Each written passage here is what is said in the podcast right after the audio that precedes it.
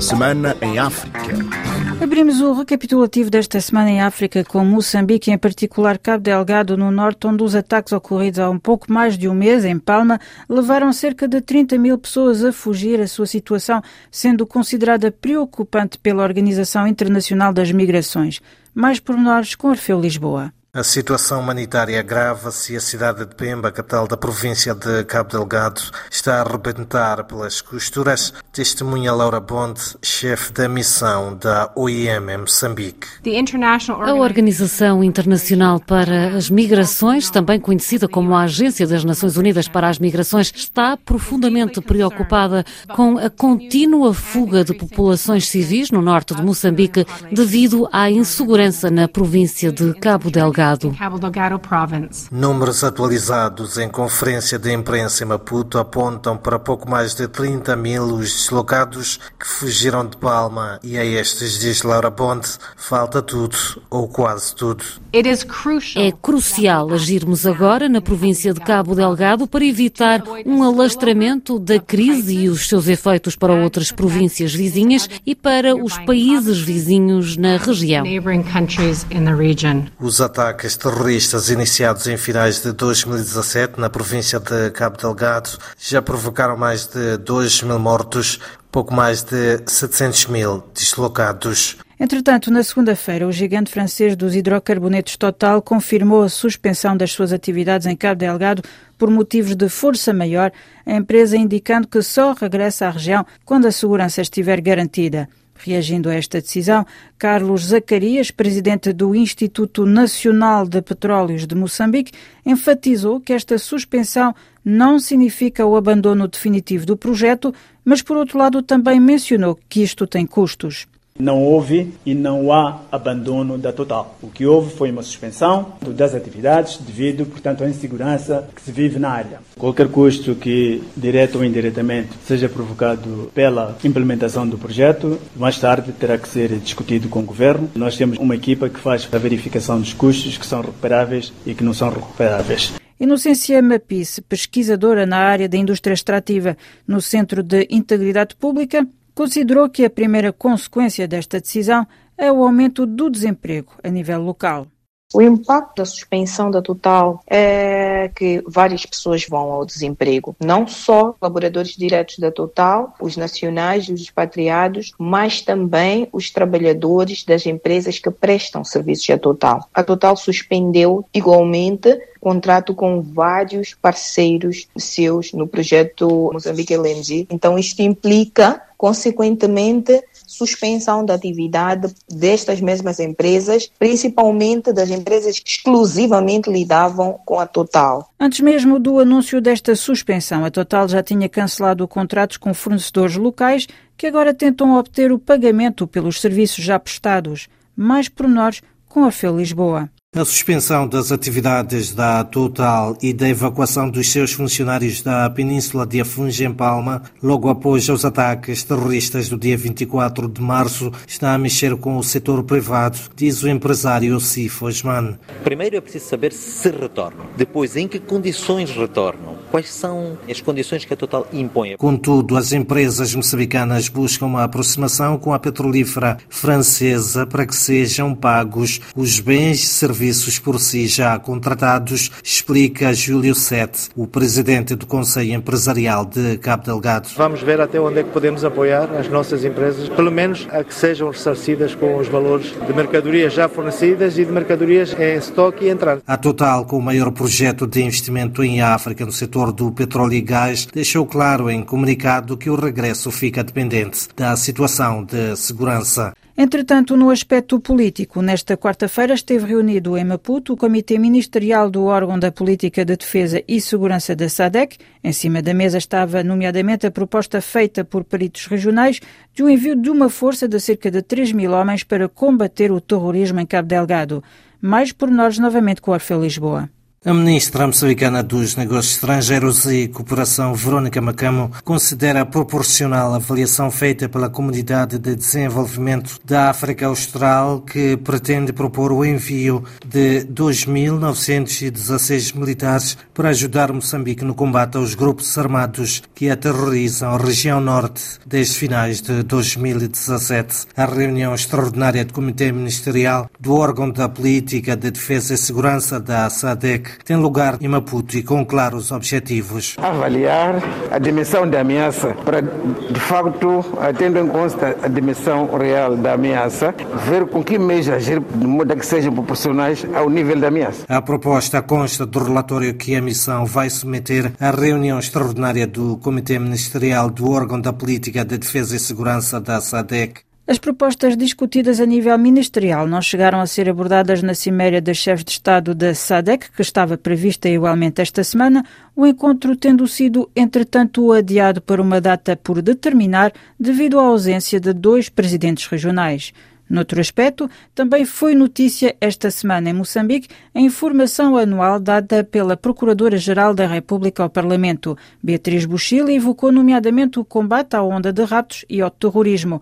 Mais pormenores com a FEU Lisboa. Beatriz Bochila tornou público que são vários os processos relacionados com o terrorismo que aguardam desfecho em Moçambique. Durante o ano 2020, foram instaurados 13 processos com um total de 58 arguídos em prisão preventiva, dos quais 47 homens e 11 mulheres de nacionalidade moçambicana e iraniana. Foi deduzida acusação em quatro processos e nove encontram-se ainda em instrução preparatória. Por outro lado, a Procuradora-Geral da República reconheceu que a luta contra os raptos ainda está longe de ser vencida em Moçambique. Continuamos a registrar casos de raptos de agentes econômicos e seus familiares com a finalidade de extorsão. Em 2020, a atuação dos criminosos incidiu sobre a cidade de Maputo com sete casos, província de Sofala com cinco, Manica com três, Maputo com dois e Gaza com um. A Procuradora-Geral da República de Moçambique, Beatriz Buchil, foi ao Parlamento apresentar apresentar o seu informe anual sobre o estado da legalidade em Moçambique. Noutra atualidade, esta semana, depois de fortes pressões a nível interno, mas também a nível externo, o presidente cessante da Somália desistiu de prolongar por mais dois anos o seu mandato, que terminou oficialmente no passado dia 8 de fevereiro, e apelou a encontros urgentes com a oposição, com vista a marcar eleições. No Burkina Faso, três ocidentais, dois espanhóis e um irlandês foram executados durante uma emboscada na segunda-feira no leste do país, atribuída a jihadistas pelas autoridades que não conseguiram até agora identificar ao certo os autores do sucedido. No Chad, adensa-se a instabilidade violentos confrontos, tendo envolvido ativistas da oposição e militares, designadamente na capital, e, paralelamente, as Forças Armadas a insurrectos no Oeste, alguns dias depois da instalação de um Conselho Militar da Transição na sequência da morte do presidente Idriss Deby. Na Guiné-Bissau, na segunda-feira, tomou posse o novo governo resultante da remodelação decidida no passado fim de semana numa altura em que se tornavam cada vez mais insistentes as indicações de que se estava a formar outra maioria, mais por nós, como o Sabaldé. O presidente Sissoko Embalo deu posse aos novos membros do governo do primeiro-ministro Nuno Nabian e aproveitou para deixar alguns recados. Por exemplo, disse que enquanto ele for presidente da Guiné-Bissau, citamos, não poderá haver uma outra maioria parlamentar que não seja esta que agora está a sustentar o governo. Fim de citação. Ou seja, o Marcissoko Embalo deita por terra a propalada nova maioria parlamentar que estaria a ser cogitada entre os partidos PAGC do seu arquirrival rival Domingos Simões Pereira e o PRS de Alberto Nambeia. Nos últimos dias falou-se nos círculos políticos e até nos órgãos de comunicação social que Domingos Simões Pereira e Alberto Nambeia estariam em avançadas negociações para formar uma nova maioria no Parlamento. Ainda no seu discurso de posse dos novos membros do governo, o Marciso Coimbalo deixou entender que, enquanto Presidente da República, teve que se empenhar nas negociações para a remodelação do governo que agora se operou. Embalo disse que tem consciência de que alguns partidos da coligação não estão de acordo com as mudanças operadas no governo, mas notou que era preciso estabilizar a atual coligação. Esta semana, a Guiné-Bissau continuou a enfrentar a onda de greves vigentes há algumas semanas no setor público com o NTG a exigir, nomeadamente, o aumento do salário mínimo e melhores condições laborais. Apesar do apelo ao diálogo do Presidente da República, os bloqueios entre o governo e sindicatos continuaram e na quinta-feira foi anunciada a previsão de uma nova greve de 30 dias a partir da próxima semana. Em Cabo Verde, esta sexta-feira foi prolongado o estado de calamidade por 30 dias em todas as ilhas, perante o aumento considerável do número de novos casos de Covid-19 nas últimas semanas, conforme anunciado pelo Ministro da Administração Interna, Paulo Rocha. A evolução da situação epidemiológica registrada nas últimas semanas no país, particularmente nos últimos dias, evidencia um aumento considerável do número de novos casos diários de Covid-19. Assim entende o Governo decretar a situação de calamidade nas ilhas de Santo Antão, São Vicente, São Nicolau, Sal, Boa Vista, Maio, Santiago e Fogo, de modo a permitir o reforço das medidas de prevenção e contenção que se revelam adequadas e proporcionais às exigências e especificidades do momento difícil que vivemos. Também foi notícia a morte nesta quinta-feira de Onésimo Silveira, aos 86 anos. Antigo embaixador de Cabo Verde em Portugal e primeiro presidente da Câmara de São Vicente, ele foi também recordado pelo presidente Jorge Carlos Fonseca como tendo sido um político, intelectual e poeta de vulto em Cabo Verde. Foi marcante em vários domínios, na atividade política, sendo nomeadamente o primeiro presidente da Câmara Municipal de São Vicente em democracia. Também participou nos grandes momentos da história de Cabo Verde, na luta pela independência nacional, na luta pela democratização do regime em Cabo Verde, autarca, mas também uma figura de proa como intelectual, como poeta, como polemista, mas Onésimo Silveira é sobretudo referenciado como uma espécie de encarnação do humor e de identidade com a Ilha de São Vicente. Ainda relativamente a Cabo Verde, esta semana o Ministério Público anunciou ter mandado investigar a suspeita de corrupção diplomática envolvendo o ex-ministro dos Negócios Estrangeiros